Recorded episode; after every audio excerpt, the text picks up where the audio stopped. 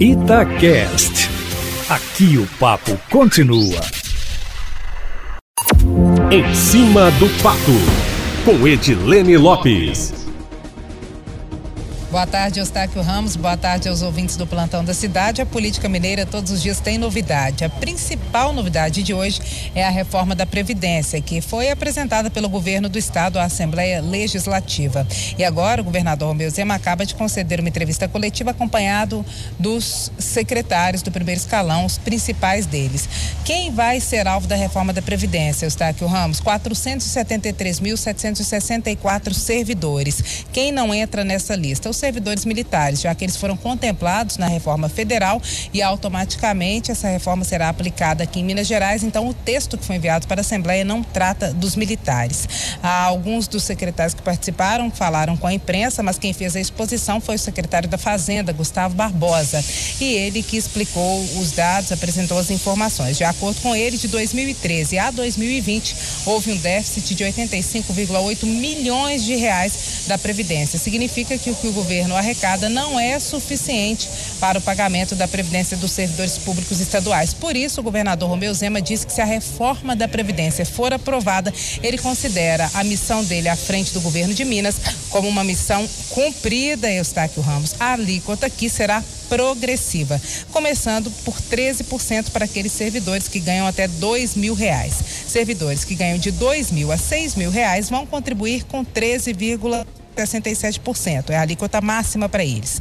Aqueles servidores que têm salário entre 6 mil e 16 mil reais terão a alíquota de 15,13%. E quem ganha mais de 16 mil reais, a alíquota progressiva é de 18,38%. De acordo com o governo, 83,3% dos servidores civis ativos terão uma alíquota efetiva menor que 14%, obedecendo à regra imposta pelo governo federal. Em relação aos requisitos para concessão de aposentadoria, aposentadoria, a regra geral para os novos servidores. A idade mínima para homem hoje é 60, poderá ser 65 anos, passa a ser 65 anos. Mulheres, idade mínima atual 55 anos, passa para 62. Tempo de contribuição.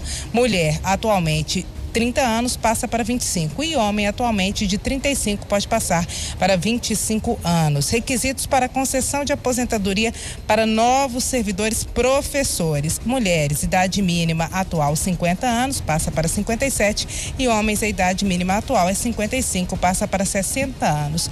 Essas são algumas das mudanças que foram apresentadas no texto que foi enviado, Eustáquio Ramos, para a Assembleia Legislativa.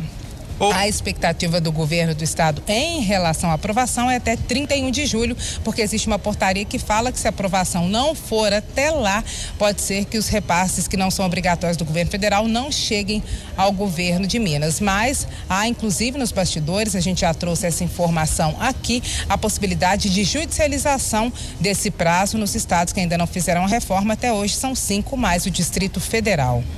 Edilene, tem repercussões hoje sobre a prisão de Fabrício Queiroz? Pois é, Eustáquio Ramos. Nacional, esse é o assunto do dia. Houve a prisão do Queiroz, que é assessor parlamentar de Flávio Bolsonaro, hoje senador, antes deputado estadual no Rio de Janeiro, pelo crime de rachadinho, ou ele seria a pessoa que faria essa articulação no gabinete do Flávio Bolsonaro. É uma investigação regionalizada no Rio de Janeiro, mas que repercute amplamente porque o Ministério Público fez a investigação e lá eles citam que Queiroz teria contato com uma cúpula que ainda não foi definida quem seria.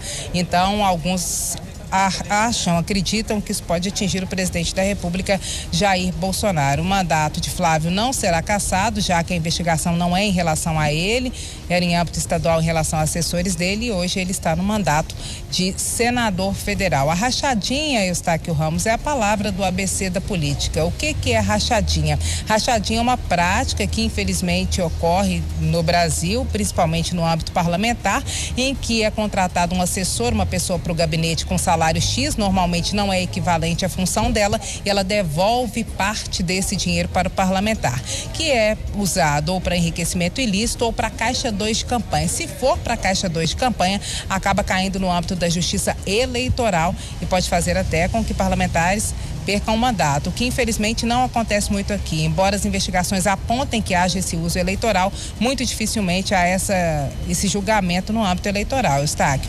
A okay. definição das palavras do ABC da política estão no Instagram, arroba repórter Edilene Lopes. Amanhã eu volto, Eustáquio, sempre em primeira mão e em cima do fato.